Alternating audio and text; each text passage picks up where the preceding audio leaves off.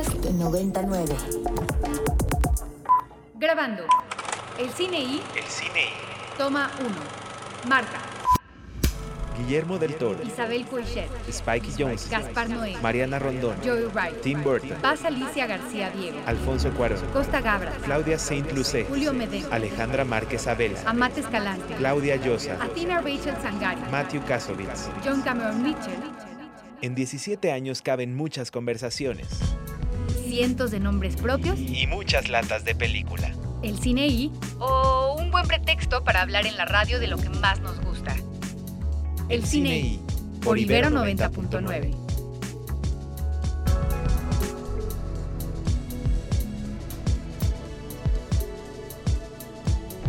Once de la mañana con tres minutos transmitiendo completamente en vivo desde las instalaciones de la Universidad Iberoamericana en el rumbo de Santa Fe. Este es un programa más de El Cine y yo soy el More y estoy muy contento de compartir micrófonos como es costumbre con mi queridísimo Ricardo Marín. ¿Qué tal, More? Buen día. Este, muy contento de estar un día más eh, transmitiendo aquí en vivo el Cine y gran programa tenemos preparado para ustedes hoy.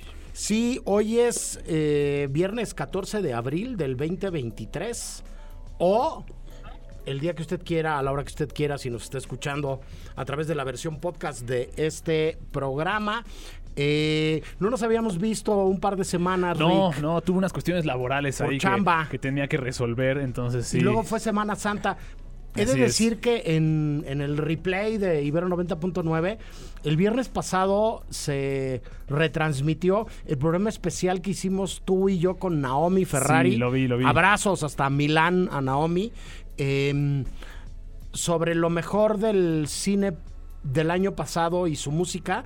Y la verdad es que está re bueno ese programa. Está Rick. bien, eso- esos dos programas que hemos hecho de, de música, este, eh, de, de acuerdo al año en el que en el que salieron las películas, han sido grandes, grandes creaciones, creo yo.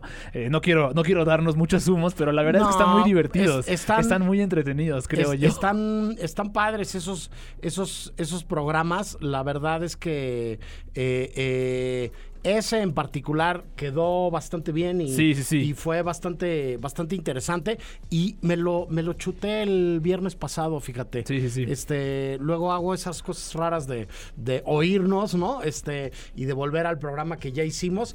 Y la verdad es que estuvo, estuvo bastante interesante. Me dio como, como gusto eh, releerlo y, y revisitarlo. Este mm, em, está con nosotros también. Este en la cabina virtual, este no está presente físicamente aquí, pero vuelve a los micrófonos del cine y una de las colaboradoras habituales de este programa, Anafer Torres. ¿Cómo estás, Anafer? Querido More, hola Mari, muy, muy, muy contenta de saludarlos, de estar con ustedes compartiendo este lindo espacio, eh, como siempre, y sí, después de unas ausencias, porque, pues no sé, la vida ha estado un poco dura. Sí. Oye, Vaya que sí. ¿Fuiste en estos días de guardar a tu natal Tampico, Tamaulipas? Fui a Tampico unos días, regresé a principios de esta semana, entonces, bueno, me di una escapadita bien necesitada y bien merecida. Y pues nada, la verdad feliz de estar aquí, feliz de que te voy a ventanear, querido More, pero para celebrar tu cumpleaños también. ¡Uh, que la! Qué ventaneo, qué ventaneo. Feliz cumpleaños al More, que su cumpleaños fue ayer- el día de ayer, justamente. Sí, este ¿Cuántos es- años, More? ¿Cuántos años? Este, ¿necesitas que lo diga? No, no pasa nada. Yo, además, no, no soy bueno para mentir, ni tendría ningún sentido. Este, yo soy modelo 70, así que cumplí la friolera de 53 añitos. Este, muchísimas gracias a toda la gente que se dio una vuelta por ahí, por las redes sociales, a felicitar y a, a mandar abrazos y parabienes. Este, luego al rato ponemos la dirección de la casa, se aceptan este el camión de la tienda departamental con los no, de verdad muchas gracias a La mesa de regalos. a todo el mundo y gracias a todos los que se acordaron, a todas las que se acordaron, este pa- pasé un, un cumpleaños muy muy apapachado y muy, muy felicitado. Entonces, muchas gracias por, por ventanearme al, al aire, Ana Fer. Y bueno, arrancamos, ya están llegando por acá nuestros primeros invitados a cabina, en un momentillo los vamos a presentar, pero arrancamos con la tradición de este programa desde hace algunos ayeres, mi queridísimo Rick, que es el obituario. Así es, justamente. El primero que, el primer este, integrante de nuestro obituario se trata de un actor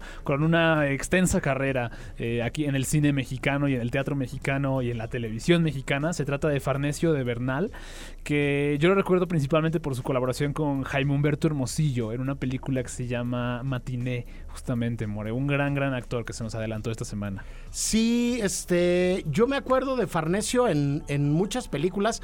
Él, él, sale en La Mujer de Benjamín, si no me equivoco.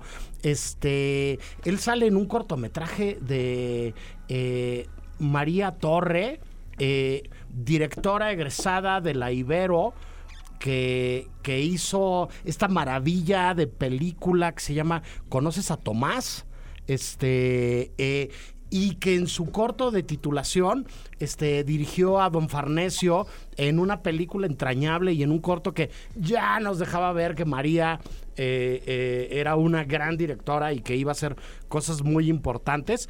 Este eh, pero bueno, eh, un, actor bastante longevo, ¿no? Sí. Este, alguien, alguien que, que murió Rick, no sé si en la octava o en la novena década de su vida, ¿no? Este, eh, pero que, mm, pues, pues que tuvo una, una carrera que empezó, entiendo yo, no necesariamente muy pronto en, en su vida o en la parte cronológica de su vida, pero que acabó dejando papeles bien interesantes. Así es, justamente. Y 96 años, falleció Por eso a los 96 años, en la novena década. Que, sí era grande don Farnesio, ¿no? Sí, justamente. Pero bueno, otros miembros de nuestro, este, de nuestro obituario se trata del cinematógrafo Bill Butler, que tiene una, tiene varias, varias películas, no obstante creo que su más conocida es Tiburón, eh, Jaws, esta, la, no, no la ópera prima, pero la segunda creo película de Steven Spielberg y una un completo referente, un parteaguas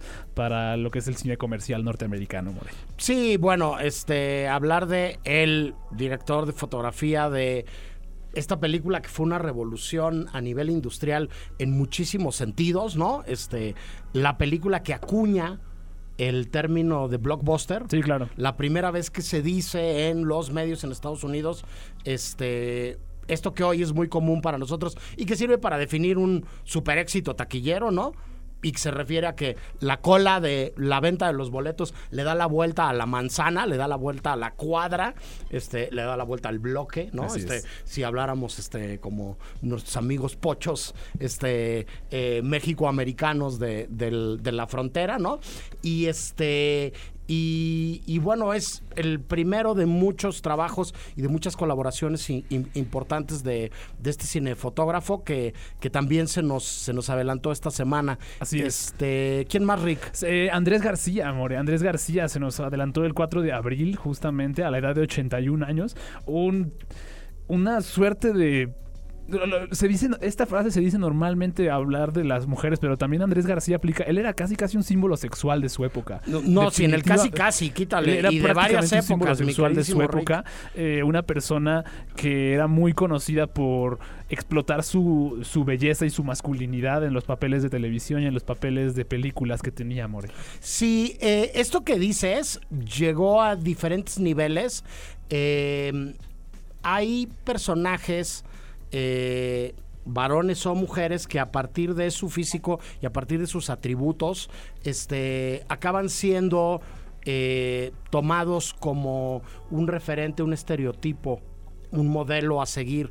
En el caso concreto de Andrés García era un tipo tan guapo, era un tipo tan varonil, era un tipo tan atractivo que llegó a definir de alguna manera esta idea, este concepto del, del, del macho latino, sí. que mucho tiempo después, cuando ya estaba retirado prácticamente de las pantallas y de la producción de películas, fue la imagen de una serie de productos muy interesantes. Hay una famosísima bombita de vacío que era utilizada para los problemas de disfunción eréctil en los varones. Este, y Andrés García era la imagen de este producto. Así como en algún momento eh, una farmacéutica que vendía pastillas azules este, eh, eh, para la disfunción eréctil, er- eréctil también, este, eh, utilizó a Pelé, A Pelé, ¿no? como, como, como la imagen y Pelé puso en la cláusula de aquel contrato que firmó con la farmacéutica este, em, eh, la condición de decir yo hago este comercial y yo digo esto, pero dejando claro que yo no tengo este problema, ¿no? Entonces, este, Yo lo te lo recomiendo mucho. Si tuviera el problema, yo lo haría. Yo lo ¿no? haría. Así decía Así Pelé. decía, ¿no? Pues bueno, don Andrés era la imagen de la bomba de vacío, ¿no? que ayudaba a todos los hombres con problemas de disfunción eréctil y era la imagen precisamente de lo que dices tú, de de este hombre eh, galán, viril, todas mías, este, eh, yo las, yo las tengo, ¿no? Sí, sí. Este, y, y bueno, y el personaje principal de un montón de películas y un montón de cosas interesantes. Muy probablemente su personaje más eh, importante, más relevante, más llamativo es el personaje de Chanok Sí, probablemente, sí. Es, es- la es novela icónico, gráfica sí. llevada al cine, aunque hay una película que nunca le gustó a Rubén Blades, este, que se llama Pedro Navajas, en donde él sale de Pedro Navajas alrededor de este gran clásico de, de la de la salsa, ¿no? Sí, Este, salsa, que, que es un, que es una reinterpretación de una canción de jazz también, de Mac the Knife, justamente, ¿no? Sí, sí, sí. Eh, este y hizo hizo muchas cosas este Andrés García hizo la choca también o sea y alternó además en su momento con las mujeres más bellas del, del cine del cine mexicano Así es. del momento no Así es, justamente. Entonces, ese fue otro de los miembros de nuestro obituario. Y al menos el que a mí en lo personal más me. pues, no, no me sorprendió, pero sí me hizo sentir.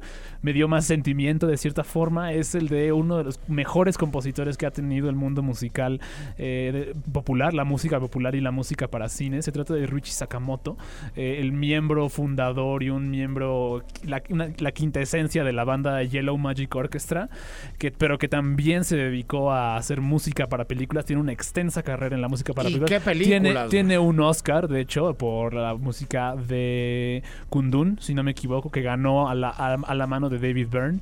Eh, entonces, sí, este, él fue uno de los, de los de las grandes, grandes pérdidas que tuvimos en la semana. Ya, ya no se nos había adelantado porque Richie Sakamoto había sido muy abierto sobre el hecho de que tenía cáncer en la garganta. Y esto no, no nos cayó, digamos, de sorpresa, pero no lo hace menos, menos triste su partida. Así es, este, hoy, este, alrededor del programa, a lo largo del programa, perdón, eh, lo recordaremos también. Sí. Este, esto de los obituarios son, es algo bastante complicado, sobre todo cuando acaba conectando con uno, ¿no? Y con situaciones personales y, y nos queda más cerca, pero bueno. Yo no puedo dejar de aprovechar este momento para agradecer todas los muestra- las muestras de cariño y de solidaridad que han tenido conmigo y con mis hermanos, todos los amigos y todos los familiares, este, por la tristísima noticia de la partida de mi hermana Lourdes eh, la semana pasada. Este, gracias a todos de verdad y sin pretexto cinematográfico, este, sin ninguna razón en particular, solamente por recordarla. Este, vamos a escuchar la primera canción del día de hoy. Gracias de verdad a todas y a todos por sus muestras de cariño. Esto se llama El sitio de mi recreo, este, y canta Antonio Vega. Suéltalo, bando. Antonio Vega, el sitio de mi recreo en el Cine I. Gracias, Lourdes. Seguimos con el programa y tenemos a los primeros invitados del día de hoy. Me da muchísimo gusto recibir en la cabina de el Cine I a un exalumno de esta HH Casa de Estudios, eh, exdirector del Festival Internacional de Cine Kinoki, y este es el momento en el que yo lo, lo pongo en vergüenza públicamente. Eh, antigua alumno mío, don Carlos Fuentes, ¿cómo estás, Carlos? Hola, mi more, pues muy contento de estar aquí. En verdad es un privilegio siempre estar aquí en cabina. ¿eh? Un saludo a todos los que nos escuchan. Y a través de Carlos, este, conocemos a más amigos y a mucha gente interesante del, del mundo del, del cine. Me da mucho gusto conocer en persona a alguien que ya conocía yo de oídas, ¿no? De que hablaban muy bien de él y de su proyecto Naú Aguilera, director del Festival Internacional de Cine de Tasco. ¿Cómo estás, Naú? Bien, contento de estar aquí, gracias por el espacio, gusto conocerlos, qué nervio la presentación, pero estar aquí con amigos y a través del espacio, pues muy contento. ¿Cuántos años ya del Festival Nau? Vamos a hacer el octavo, empieza la próxima semana justamente, el 21 al 29 de abril, vamos por la octava edición del festival en Tasco. Oye, ¿y cómo nace el Festival de Cine de Tasco? ¿Cuál es el objetivo? Este, ¿por qué, digo, en un lugar tan bonito, tan interesante, que tiene tantas cosas que ver, donde se come tan rico, ¿no? Yo soy un tragón profesional, entonces le sé a eso. Este, ¿por qué, por qué hacer un proyecto de divulgación cinematográfica en Tasco, no? Eh, pues fíjate que justamente eh, como conociendo Tasco, conociendo eh, su riqueza, su patrimonio, eh, su tradición joyera, que es muy famoso por eso, eh, pues nos damos cuenta que va de la mano una gran tradición cinematográfica. Es decir, este hecho de que tenga recursos naturales, paisaje, arquitectura tan increíblemente preservada, una joya como Santa Prisca, no pasó por alto a lo largo de las generaciones por cineastas. Entonces, como voltear a ver hacia atrás y ver que eh, encontraron en Tasco un lugar para filmar grandes producciones como por ejemplo, digo, Luis Buñuel filmó en Tasco, Roberto Gabaldón, Macario, que es como la más emblemática, que es como lo primero que ves por superficie, pero que a lo largo de todo el siglo pasado y sigue habiendo eh, producciones, pues hay más de 100 en ese sentido nace el festival porque queremos como recuperar esa memoria cinematográfica, pero también en un lugar tan bonito encontrar a las nuevas generaciones. Sí, a ver, me, aprovecho de esta respuesta que me acabas de dar.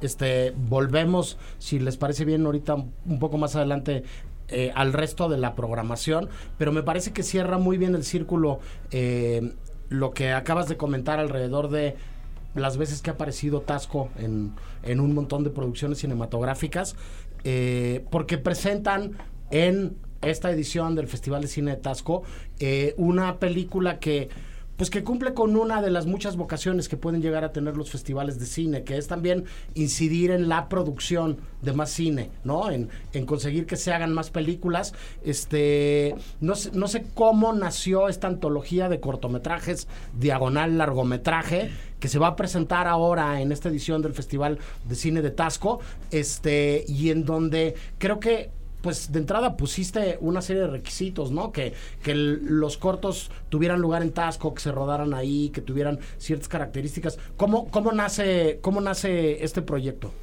Precisamente en ese sentido, o sea, siempre, siempre viendo como nuestra tradición, o sea, honrando, inspirando ese momento de pogeo que caracteriza y que ha puesto a México en lo más alto de los festivales del mundo y, también nace pues del talento de los amigos que convocamos y que recibimos en Tasco.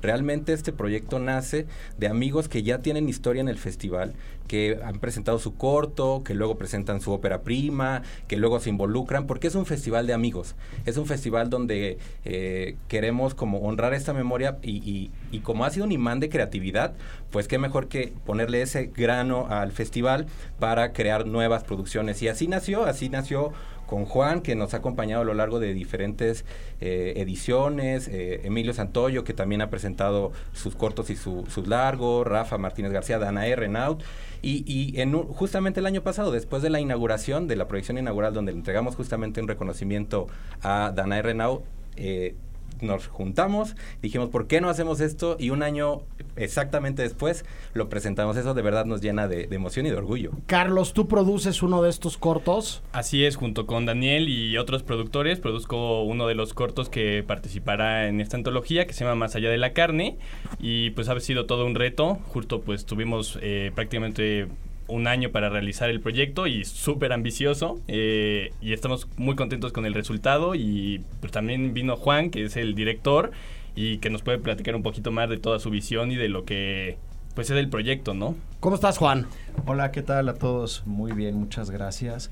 Estoy muy contento de estar con ustedes y bueno, como dice Nau y dice Carlos, fue un proyecto que surgió entre amigos, entre una mesa de comida, de plática. Dijimos, oigan, si tenemos esta ciudad tan maravillosa y tenemos todo este talento, ¿por qué no hacemos algo juntos? Entonces así surge la idea y bueno, yo ya tenía preparado un guion que estaba trabajando desde hace un tiempo, que es Más allá de la carne, y es una historia de época eh, que se desarrolla en los años 20, en, el pleno, en la plena efervescencia de la guerra cristera. Es una historia de amor oculta, secreta, entre dos seminaristas de la Iglesia Católica. Y pues bueno, la película trata de cómo vamos junto con ellos descubriendo este amor hasta que es descubierta esta relación por por el, el, sacerdote director del colegio y bueno, esto interrumpe, eh, es interrumpido todo este desenlace por la guerra cristera. Eh, tenemos las actuaciones de Joshua Okamoto y de Carlo Basabe y eh, como los principales el protagonista es Mikael Laco. Actuaciones bellísimas. la fotografía está a cargo de Uxbal y pues bueno, nos retomamos y nos inspiramos en el cine de oro de la del cine de, la, de oro de México retomando todos estos paisajes, esta, esta tradición del campo y pues creo que la ciudad de Tasco es el escenario perfecto para contar esta historia. Es una historia que aporta y transmite, comunica el amor como un sentimiento universal y poderoso que pues bueno rompe los esquemas eh, sociales, religiosos y, carnales. Entonces esto fue que se lo piché yo a Daniel y él fue el que pues también fueron gran parte de construir este proyecto. ¿Cómo, ¿Cómo entras tú y cómo empiezas a participar en el proyecto, Daniel? Pues em, yo formo parte de una casa productora que se llama Palmar Productions, que estamos empezando a dar el brinco en cine. Nosotros hacemos más que nada publicidad. Eh, pero ya estamos queriendo dar el brinco en, cine. Yo soy cineasta. Llega, estábamos buscando una historia que contara una historia que valiera la pena. Yo les dije, denme chance de encontrar esta historia, de hablar con la gente que conozco, con la gente que sé que es talentosa. Le hablo a varias personas, entre ellas a, querido Juan Briseño, eh, y llega conmigo con una historia ambiciosísima, con un cortometraje de época que no es para nada fácil de Sí, suena barato, ¿eh? Suena barato su proyecto. Estuvo eh, en chino, ¿eh? Pero la verdad le rascamos por donde vean y, pues no salió tan caro y porque hubo mucho trabajo, mucha dedicación y, pues tenemos unos logros de producción muy interesantes. Por ejemplo, dato curioso, el corto es eh, la segunda producción después de Macario en grabar en Santa Prisca. ok. Entonces, no, no se imaginan todas las aventuras que tuve que ahí hacer para conseguir la ocasión. Eh, y pues la verdad, creo que el resultado final es increíble. Yo los invito a que lo vengan a ver aquí a Tasco, pero pues sí, o sea, creo que fue un trabajo colaborativo que tiene pues, muy buenos resultados. Sí, Daniel, no se podía estrenar en otro lugar que no fuera Tasco, ¿no? No, no hay manera. No, no, no, porque además pues la película llega con un apoyo impresionante de parte del gobierno de Tasco, de parte del Festival de Tasco. Naum nos ayudó a cerrar las calles en hora pico, a darle toda la vuelta a todo, a toda la ciudad y pues pudimos lograr una producción impresionante, como dice Carlos, una producción que tú la ves y no puedes, si te dijera cuánto costó, no lo podrías creer, porque pensarías que es una producción gigantesca. Sí, cine, cine mexicano, ¿no? Cine mexicano, justo. Sí, donde se suplen un montón de cosas que tienen que ver con recursos económicos, con otro tipo de recursos, ¿no? Con creatividad, con contactos, con tocar las, las puertas correctas, ¿no? Por, con, con hacer todo esto. Y decir que, este, así como París tiene su largometraje de cortos, este, de amor, desde el punto de vista de, de, la óptica de diferentes directoras y directores, ¿no? Este, como Tokio lo tiene, como Nueva York lo tiene, como Berlín lo tiene, ahora Tasco ya lo tiene y será una razón más por la cual eh, la ciudad se puede ir posicionando como un destino cinematográfico también, ¿no? Este, Roma no se hizo un día, pero bueno, pues ya la cantidad de años que lleva Nau este, en, en eh, este chulísimo lugar, insisto yo, este, ofreciendo cine, eh, habla de ello. Además, la programación, si quieren brincamos un segundo a eso también, eh, tiene otras cosas de oferta muy interesantes, sin dejar de un lado que un festival normalmente, además de las fiestas, además de las premiers, además de, de, de la gente que va, pues pues es en esencia el concurso, ¿no? Y cada vez más jóvenes directoras y directores mexicanos están interesados en presentar sus películas en Tasco. ¿Qué más va a haber este año en Tasco, Nau? Este año es un año muy especial, como todos los años, el Festival de Tasco. Eh, bueno, un poco retomando esta parte, presentamos dos películas filmadas en Tasco. Esta es la película inaugural, la antología Corazón de Plata, que, que ya platicamos y que estamos muy contentos de que inaugure el festival. Cerramos con Amar sin Miedo, que también es una película filmada en Tasco, que se estrena en México por Juan Frausto.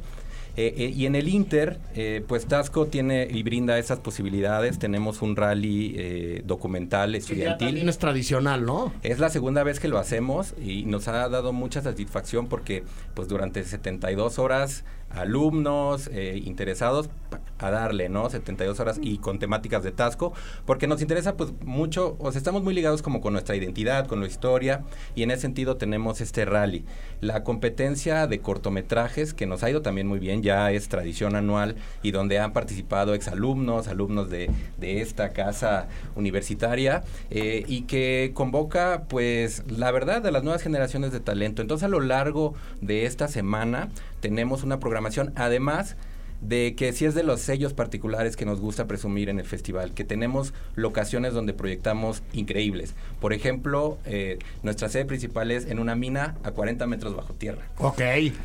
es una experiencia en sí misma, ¿no?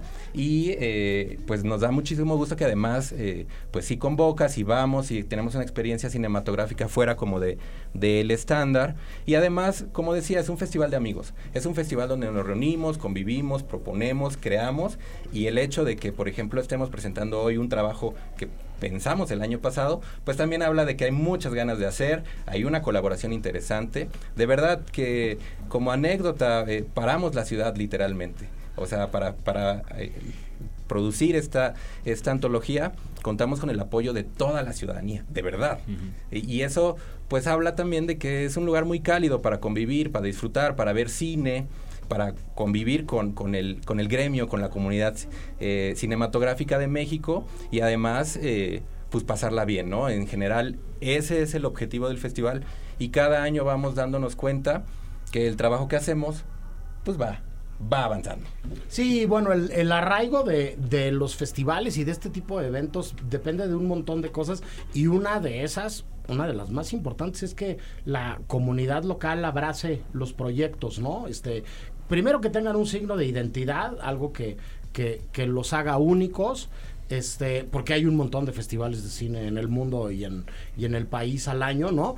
Y este, y, después que, que, que, las, las ciudades los hagan suyos, ¿no? Este, eh, hay ejemplos fantásticos de, de, de, festivales en el país y, y, y fuera del país, este, en Europa a mí lo que sucede con Berlín nunca deja de, de, fascinarme, ¿no? Y el hecho de que se, se coloquen en 10 días más de medio millón de boletos, ¿no? Este, para, para la gente y que los propios berlineses pidan vacaciones esos días y se compren un abono y vayan a, a, a los eventos, ¿no? O, o, el, o, el, o, el, fenómeno y la locura que significa Morelia, ¿no? no, no uh -huh. Nunca dejamos de decirlo aquí, este, de, de, de, lo que significa conseguir boletos. El propio equipo del el programa, ¿no? Este, está el día, durante el programa, el día que se abren los boletos en línea, comprando boletos en línea este, sí. y, y, tratando de no perderse, ¿no, Rick? Sí, este, ha, ha sucedido ha sucedido. Puedo, puedo avalar eso. Este, Anafer también lo puede avalar. Anafer, ¿tú Anafer también avalas eso o no? No avalo los Juegos del Hambre del Festival de Cine de Morelia cada año, pero vivo por eso. Y este, y pues bueno, a, a, aferrándonos a esta frase que a mí me encanta, que no hay peor película que la que no se ve, este, me, me da mucho gusto que hoy en eh, AU empecemos esta relación, que seguramente tendrá muchos años y, y que, que, les ofrecemos el espacio para, para, para hacer este, eh, visible, ¿no? O un poquito más visible desde donde podemos nosotros, este, todo lo que están haciendo ustedes allá, que sabemos que está muy bien hecho, este, eh, porque eh, el cine se sale de las salas, ¿no? Y, y el cine este, se escapa, ¿no? Y se, se, mete por todos lados como la humedad. En este caso en concreto, en una mina, que pues la verdad es que suena, suena, suena muy interesante. Y el cine viaja hacia muchísimos lados. Eso es otra cosa que este, muchísima suerte con la premier mundial de la película, ¿no? Que son varias películas en una película, es como, como, como una promoción, ¿no? Este, pero, pero pues que después seguramente viajará por el mundo, ¿no? Y que podrá irse sola, ¿no? Este, y podría irse, eh, eh, podrá presentarse sola, este, o esperemos que con ustedes y que viajen mucho con la película también. Este, alrededor de eso, muchísimas gracias por, por venir, Naú. Don Carlos, muchas gracias por, por muchísimas gracias, mi more. Presentarnos a, a, Juan y a Daniel. Y mucha suerte con la película. Que sea la primera de muchas veces que platiquemos de, de, lo que va a pasar con, con este proyecto, que ya se nos antojó verlo. Sí. Este. Pues los invitamos a Tasco. Gracias por el espacio, gracias por eh, el gusto conocerlos. Por supuesto, llegar a todo el auditorio que, que los escucha. Y también, Tasco está abierto, los invitamos la próxima semana. De una vez agendemos para que anden por allá. Y pues nuevamente gracias por el espacio y un gusto compartir con gente tan talentosa. Sí, este, todos los que están en la Ciudad de México, en la zona metropolitana, está a tiro de piedra atasco. Y los que están en otros lugares, este, pues merece mucho la pena, ¿eh? Darse, darse un, un rol. Es, es, es como uno de, de, los lugares de Guerrero que creo que están menos este, valorados y menos publicitados y que merece mucho la pena este, eh, irse a conocer. Lo tenemos tan cerca que de repente nos, o sea, ¿sabes? Estamos a menos de dos horas sí, claro. y, y, todos tenemos una historia con Tasco. Ya no pregunto si conocen Tasco, sino hace cuánto no van, porque todos tenemos una historia con Tasco. Sí, yo tengo un, un, un San Rafaelito de madera este que compré hace mucho, mucho tiempo en Tasco y ahí, ahí cuida mi casa. Este, Bien cuidado. Eh, bueno, pues nada, nosotros vamos a ir al primer corte de estación del programa del día de hoy y regresamos con más de El Cine I. No se vayan. El Cine I presenta. Presenta. Apuntes sobre el futuro del celuloide. Toma uno. Toma uno.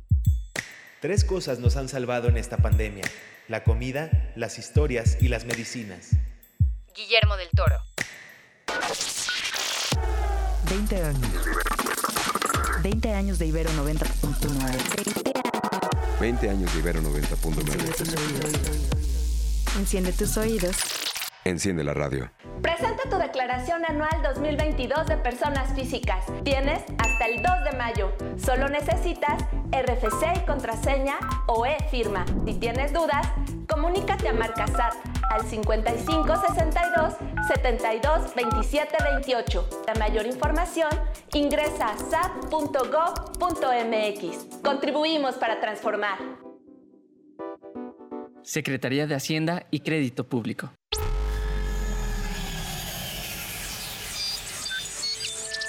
...240 meses al aire... ...1120 semanas de programas en vivo... 7.300 días transmitiendo talento y cultura emergente... ...música nueva y propuestas alternativas... 175.200 horas... ...y 10.536.000 minutos de hacer radio...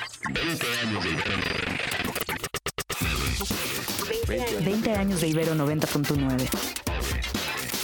Enciende tus oídos. Enciende la radio. Enciende la radio.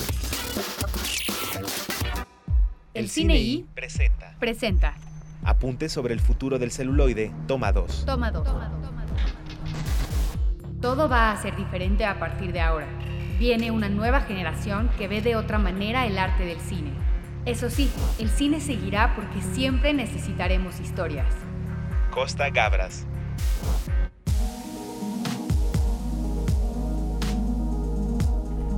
11 con 38, seguimos en vivo en el Cine I. Así es. Del viernes 14 de abril del 2023. Así es, More. O de otro día, si están ustedes escuchando la versión podcast. eh, el que dice así es, es Ricardo Marín. Así es. Y Anafer Torres, ¿sigues por ahí? Anafer, Anafer. Anafer. Estoy aquí, perdón, es que estoy batallando un poco con mi internet. Es uno de los problemas que no se han quitado en la pandemia, queridos amigos. Bueno, pero aquí está Anafer de todas maneras y comenta con nosotros y hace el programa con nosotros después de un rato de no habernos visto. Este, híjole, un montón de noticias y de Sí. historias, Rick. Sí, tenemos principalmente, creo que la principal noticia internacional que al menos tenemos en nuestro radar es que el Festival de Cannes finalmente sacó su selección oficial, su selección oficial de, la- de las secciones principales, que son la selección oficial, eh, una cierta mirada y los estrenos fuera de competencia. Sí, que no tiene... Además de muchos rumores por meses ya, Sí, creo des- que sí, sí, sí, sí. Este año fue uno de los años que más chismes había sobre Cannes. Yo esperaba, yo esperaba ver eh, la película de Greta Gerwig Barbie ahí en la selección de Cannes. No, no en la selección oficial tal vez, pero Fuera de ahí en la concurso, fuera de se concurso proyectara. o algo, pero no, no está. Este, Para todos los puristas que estén pensando en este momento que el comentario de Ricardo Marín es excesivamente osado, solamente les recuerdo que una de las entregas de Shrek se proyectó por primera vez en el Festival de Cine de Cannes. En la selección oficial, compitiendo al lado de Mulholland Drive de David Lynch. Bueno, les dejamos ese... Año. Gran año, 10 Les- de 10 ese año. Les dejamos ese balón botando en el área chica, ¿no? Sí, por sí. si se querían rasgar las vestiduras por el comentario de Barbie en Cannes. Este, mm, dicho esto, que lo comentaba yo también por WhatsApp con nuestro queridísimo Carlos Sierra, a quien le mandamos un abrazo muy grande hasta Madrid y que se va a lanzar y se va a descolgar a Cannes para Venga, hacer algo para el Cine I, para Ibero 90.9. Carlos, colaborador de la estación, de, del área de culturales, saludos a Caterina, este, y eh, colaborador del Cine I. Presencia tendremos en Cannes este año. ¿Primera vez? ¿Primera vez que tenemos ayer, presencia en Cannes? eh, pues pu- pu- puede que ser sí, que ¿no? sí, en Creo Cannes sí, ¿no? puede ser que sí. Este, em, eh, ayer lo comentábamos y lo platicábamos en el grupo de WhatsApp. Este, ahí les van algunos nombres propios de quienes presentan su más reciente película en Cannes.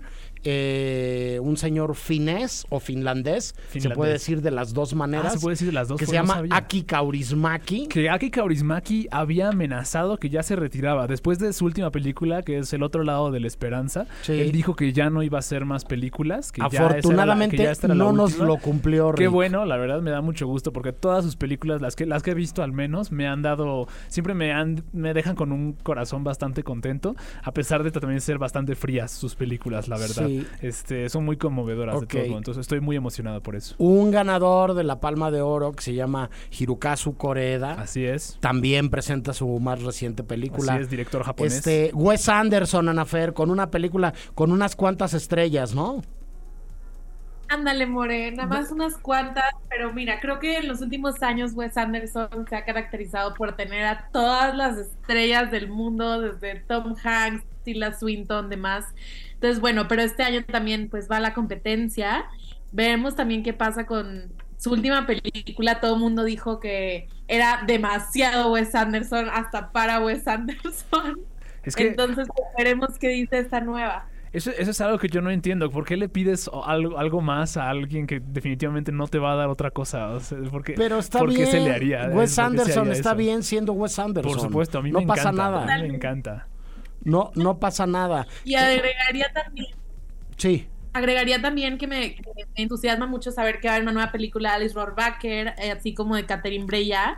Y además Sí. mencionar también, ahorita que estamos repasando un poco la, la competencia de este año, que hay seis mujeres, seis películas dirigidas por mujeres en la competencia, lo cual supera el, el propio récord de Cannes de películas dirigidas por mujeres. Entonces, bueno, pues una buena noticia siempre para la representación, para saber lo que se está haciendo, lo que está pasando por la visión de las mujeres actualmente. Sí, yo, yo justo puse esa, esa, esa noticia, la pusimos en la escaleta porque aunque, aunque sí es como bueno ver como estas cuestiones de inclusión, es también ver cómo se dan pasos como muy pequeños, ¿no? Porque superaron su récord justamente del año pasado, que el año pasado había cinco películas y lo superaron porque este año hay seis películas dirigidas por mujeres, que es, es- son números bajos, francamente, pero digo, se, se acepta un poco, se acepta obviamente que los pasos, que se den los pasos hacia adelante, mínimo, ¿no? Sí, a, a mí me, me viene a la mente cuando, cuando comentamos esto, eh, aquella propuesta este, que nadie le pidió, pero que ella de todas maneras la hizo, de Lucrecia Martel cuando fue presidenta del jurado en, en Venecia, diciendo que los festivales AAA y que particularmente el Festival de Cine de Venecia debería tener la mitad de películas en concurso dirigidas por mujeres, que se le pusieron los pelos de punta al Gozama, al, al director del festival, ¿no? Este, y que se armó una discusión muy buena que era justo lo que estaba buscando Lucrecia Martel en, en su momento, ¿no? Armarla, sí, exacto. Este, eh, y decir que esta es una batalla que, que, que no debe de tener tregua y es algo que tiene que ser una constante, ¿no? Porque en los Óscares el año pasado y el antepasado ganaron este películas dirigidas por mujeres y ganaron el premio a mejor dirección dos realizadoras, pero una vez más este año otra vez desaparecieron de Consama, de, de, de las nominaciones, de los premios importantes y de, de los galardones, al menos en el caso concreto de película y de, de, dirección, ¿no? Ahí la, la única que me atrevería a decir que se acabó llevando el gato al agua este fue con el guion el guion adaptado Sally Potter, ¿no? Así es, sí, sí. Este, pero pero bueno, este tiempo al tiempo me parece que son son cosas interesantes. Hay otro ganador de eh, doble ganador de la Palma de Oro que vuelve a concursar, que se llama Ken Loach. Así es, va a estar también ahí. Este Está la nueva película de Bean Benders, también hay nueva película de Bean Benders. Y bueno, eh, la verdad es que no, no, hay queja con esto. Hay nueva película de Karima Inus, nueva película de Nani Moretti, hay nueva película también de Jonathan Glazer, que a mí me emociona muchísimo también ver que se trae. también, Todd, Todd, Haynes, justamente como dijiste tú también, Anafer, eh, Alice Rohrbacher, eh, La Quimera, se ve excelente esa película también, entonces creo que como siempre Canes no da, no decepciona, siempre da de qué hablar y va a ser, si no, si no va a ser una buena selección, definitivamente van a ser unos chismazos geniales sí, los que se van a armar. Fuera de concurso, la nueva película de Martin Scorsese también. Sí, eso también. Este, no sé, pinta, pinta que se la van a pasar bien en la Riviera Francesa. Sí. Los que se den una vuelta por allá en mayo. Que justo, que justo esta película de Killers of the Flower Moon de Martin Scorsese es, es de las que decía Ana Fer que formaba parte de estos chismes de si va a estar, no va a estar en Cannes, justamente. Entonces, afortunadamente lo va a estar. No, no recuerdo cuándo fue la última vez que Martin Scorsese compitió en Cannes, o si lo ha hecho incluso, pero enhorabuena por él. Eh, también se, se, reveló cuál es la película de apertura, que es la película, una película de Mai Wen, la artista francesa. La película se llama Jean Dubarry y es protagonizada por Johnny Depp, justamente, a pesar eh, de... Por si querían chisme. Por, si, querían, chisme y controversia. Controversia, ¿no? Sí, este, está bien. Ahí les dejamos una para para que para que sigan con eso. Sí, exacto. Nani Moretti, Nuri Vilgue Ceylan, sí. este está está cargado de nombres propios Anafer. Totalmente, More. La verdad, ¿sabes qué? Me gustaría también mencionar un chismazo también que hubo. Venga. estreno, el estreno de una, de una serie que se llama ah. The Idol. Sam Levinson, que es el creador de Euphoria y director de la otra película que hizo Malcolm y Marie. Pero había muchos rumores eh, que me recordaron ahorita por mencionar a Johnny Depp. En esta serie sale la hija de Johnny Depp también, sí. hija de Johnny Depp, Vanessa Paradis. Eh, en la cual, bueno, había muchos rumores de que HBO no la había estrenado por desde hace varios meses porque básicamente como que estaban cancelando al director por los chismes sobre los tratos malos y abusos, sobre incluso el actor que es The Weeknd, el cantante. Entonces, bueno, sin embargo, tal vez solamente estaban postergando por Canes, lo cual siempre es, es probable. Es, es, es estrene una serie, aunque el año pasado ahorita recordaba que eh, estrenó también la serie Irma Beb, entonces pues sabe, igual y ya se va a hacer una tradición. Sí, también, y estrenaron justamente la serie de David Lynch, la, la secuela de Twin Peaks, Twin Peaks el, The Return, también estuvo en Cannes, y David Lynch estaba llorando incluso por la recepción que tuvo. Eh, sí, no, y sobre The Idol, sí es como muy es, es, muy chistoso todo el chisme que hay alrededor de eso, justo porque Sam Levinson es una figura pues, relativamente controversial eh, en el mundo cinematográfico por sus declaraciones, porque le han dicho que es un Nepo Baby, porque, porque tal vez no, porque por su estilo también lo acusan mucho. A mí me interesa ver The Idol porque me gusta mucho Euforia, vamos a ver qué tiene, qué tiene preparado. Y por también la historia, nada más por el chisme, es muy interesante, va a ser muy interesante lo que tiene preparado con The Idol. Sí, y es interesante Anafer, eh, Rick, esta apertura que empieza a tener el festival dentro de su programación y de las cosas eh, eh, a las que se va abriendo justo después de los años de las grandes polémicas de las películas de plataformas que podían o que no podían eh, proyectarse o que podían o no podían concursar en el Festival de Cine de Cannes. Me, me parece sintomático, me parece interesante, me parece, me parece llamativo cómo ya también está viendo como estas premiers de, de, series de televisión y se va empezando a entender, digo, entre algunas de las cortinillas este, eh, de la nueva imagen del programa, este, hay, hay varias que hablan de eso, de que estamos empezando a desarrollar una relación distinta con lo cinematográfico, con lo audiovisual, y que lo que tiene que ver con nosotros y nuestro consumo de la imagen en movimiento, este, todos los días cambia. Y me parece que en la medida en la que los festivales, estos grandes y prestigiosos festivales triple A en Europa, de, de, de, gran pompa, ¿no? Este, y, de mucho glamour, este, empiecen a modificar también su manera de, entender esta relación y empiecen a abrir estos espacios, ¿no? Sí, completamente.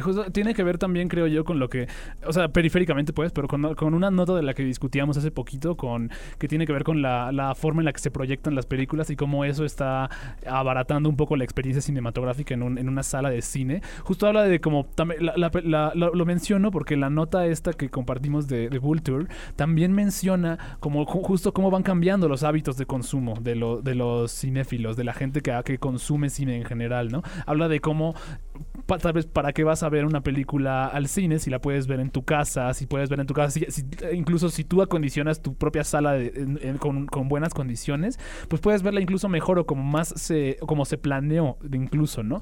Entonces creo que, como tú decías, es, importante como que esta conversación entre festival, festival cinéfilo, festival como espectador, tenga como cinematográfico, pues, espectador cinematográfico, tenga, sea más sana, más nutrida y más como de, de doble camino, ¿no? Que no sea de un lado hacia otro, sino que sea más compartida. Sí, este, poco a poco van cambiando las cosas y van evolucionando. Estuve hace algunos días en la prepa Ibero, saludos a, a Nelena Pola y a todos los alumnos de, de sexto de prepa, de la prepa Ibero, platicando sobre cine y sobre consumo y había quienes abiertamente se manifestaban a favor de consumir las cosas desde sus dispositivos digitales y desde su plataforma y quienes en el otro extremo defendían como, como este asunto de la experiencia presencial, ¿no?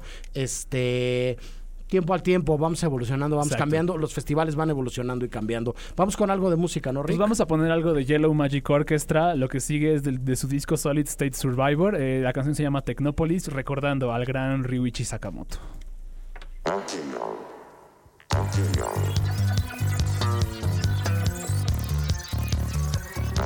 ¿Qué escuchamos, Rick? Escuchamos una joya del electropop japonés que se llama Technopolis, del disco Solid State Survivor de la Yellow, eh, de la Yellow Magic Orchestra, fundada por el inolvidable Ryuichi Sakamoto. Eh, que desafortunadamente se nos adelantó hace como unas dos semanas, Mori. Hijo, qué maravilla que tú pongas la música en este programa, Rick. Insisto. Eh, qué buena rola, ¿eh? Está muy buena esa rola, está muy buena. Es una gran, gran canción. Pues mira, este Sakamoto hizo un montón de cosas, pero, pero me parece también bien interesante cómo estos grandes compositores responsables de las bandas sonoras de un montón de, de cosas que hemos visto en las salas de cine eh, hicieron música también para muchos otros eh, ámbitos, ¿no? Sí, sí, exactamente. Justo, por ejemplo, Sakamoto, Ruchi Sakamoto hizo música para teatro, para como producciones de baile. En general era un artista sonoro que lo que le interesaba, siento yo, era como esculpir como el sonido, justamente, ¿no? Hacer como exploraciones sónicas de diversa índole. Entonces es muy interesante explorar su obra desde, desde esa arista, creo yo, More. Sí, este, pues nada, tenemos un montón de, de, notas y de cosas más. Yo veo que estamos como a punto de irnos al corte y probablemente exploraría una una primera, ¿no? Que también está conectada con el Can, con el Festival de Cannes, del que acabamos de hablar hace poquito. Y es que Yves Saint Laurent acaba de, anunciar que van a abrir una productora para apoyar proyectos cinematográficos. maravilla. Que la verdad está, está muy padre, está muy bien. Aparte lo hicieron de una forma muy interesante, con fotografías icónicas de directores. Estaba, recuerdo que había fotografías de Abel Ferrara, había una fotografía de Pedro Almodóvar, había otra de David Cronenberg. De Jim Jarmusch, sí es cierto también. Sí, entonces, este. Y tiene que ver con Cannes porque justamente el corto más reciente de, de Pedro Almodóvar. Sí, que deténganse todas, todos. Sale sobre Pedro todo todas. Pascal. Sale Pedro Sale Pascal. Pedro Pascal. E Ethan Hawke son los protagonistas Así es. de este corto. Que además Pedro Pascal ahora es el sabor del mes, ¿no, Anafer? Sí, More, la verdad tengo que decir que yo no sabía por qué era famoso, perdón. Eh, pero ya me enteré, justo hace como una semana hice mi investigación porque ya estaba harta de verlo en todos lados y no saber por qué. Pero bueno, ya investigué y sí, definitivamente es el actor del año y Sí. todas lo quieren y lo desean. Entonces, bueno, seguramente tendrá mucho éxito este corto. Eh, que tengo entendido que es como, en palabras de Almodóvar, una respuesta a Brokeback Mountain entre Ethan Hawke y Pedro Pascal. Me parece que es una, una definición increíble. Saludos a muchas de las fans y admiradoras de Pedro Pascal. Un saludo muy importante y muy especial a Aura López, ex colaboradora de esta estación de radio, ex alumna de la Ibero, querida querida amiga, este, que es una de las eh, Grandes admiradoras. presidentas del grupo de fans de Pedro Pascal. No sé si Aura nos está escuchando o no, pero, pero bueno, en, en las redes sociales de Aura, este Pedro Pascal está bastante presente. Sí, Saludos a Aura y a Uriel, justamente. Este, también a los fans, a los fans de Sí, Pedro que Pascal. son por supuesto, muchos, Que ¿eh? también hay Que muchos, que, son también hay muchos. justamente. Pero sí, este, eso fue lo que eh, da- y la- Yves Saint Laurent también anunció que aparte de este corto de Pedro Pascal, van a producir películas de Wong Kar Wai, de la próxima película de David Cronenberg. Entonces creo que tenemos producciones de Saint- de I- YSL para un rato. Y tiene mucho sentido. De entrada, este eh, primer cortometraje, este, que se llama algo así como Extraño Modo de Vida. Extraño ¿no? modo de vida, así es. Este es una coproducción entre El Deseo, la compañía productora de Pedro y Agustín Almodóvar, Así y este Saint Laurent eh, Productions, no sé, o pro- producción, ¿cómo se diría Ana Fer? Corrígeme, por favor. Como, lo quieras decir, More. ¿qué idioma? Como lo quieras decir, está bien. Sí, quién sabe qué idioma hables, More, pero bueno, como quiera que sea. Este, No, oigan, Pero la verdad es que es una noticia interesante y también me hace pensar en que no es la primera vez que casas de moda tan importantes quieren colaborar Claro. en, el- en la industria del cine. O sea, simplemente, por ejemplo, pienso en, lo, en Miu Miu y sus Miu Miu Tales, Women's claro. Tales, lo cual eh, se comisionan a directoras eh, para hacer cortometrajes, para la marca y demás. Entonces, bueno, creo que va a ser muy interesante, sobre todo ya ver ver estas producciones no necesariamente con un sentido de product placement ni nada, vaya, va a ser simplemente para hacer el cine y creo que va a ser, creo que estos directores al menos que anunciaron, pues van como muy de acuerdo a esta estética y esta línea creativa, entonces bueno, será muy interesante ver todos estos proyectos. Claro, porque justamente no son fashion films estos, son No. películas, son películas, o sea, es, es cine justamente, ¿no? Eh, y es muy interesante porque me recuerda a los créditos de las películas viejas, donde decía como Audrey Hepburn vestida por, creo que es Givenchy, era Claro. el que- los que vestían a Audrey Hepburn, ¿no? O Catherine Deneuve Claro. vestida por... No sé, Gucci, lo que sea, ¿no? O sea, justo me recuerda un poco a esa época. Sí, así, hay, hay un programa. conexión. Hay un programa del cine y de hace muchos años, habría que buscarlo por ahí. De la moda. Que es el cine y la moda. Y este, y podríamos luego revisitar como todas estas cosas. Sí. Con el pretexto de Pedro Pascal, de Pedro Almodóvar, de Ethan Hawke y Y de, de todos estos personajes. sí. Vamos al corte de la hora y regresamos con la segunda mitad del cine y del día de hoy. No se vayan. El Cine I presenta Presenta. Apuntes sobre el futuro del celuloide. Toma, Toma tres. Nos estamos dando cuenta de que este cambio va más allá de la manera de distribuir el cine. Está mutando la relación que las películas crean con el público. Paulo Sorrentino. Para más contenidos como este, descarga nuestra aplicación disponible para Android y iOS o visita ibero909.fm.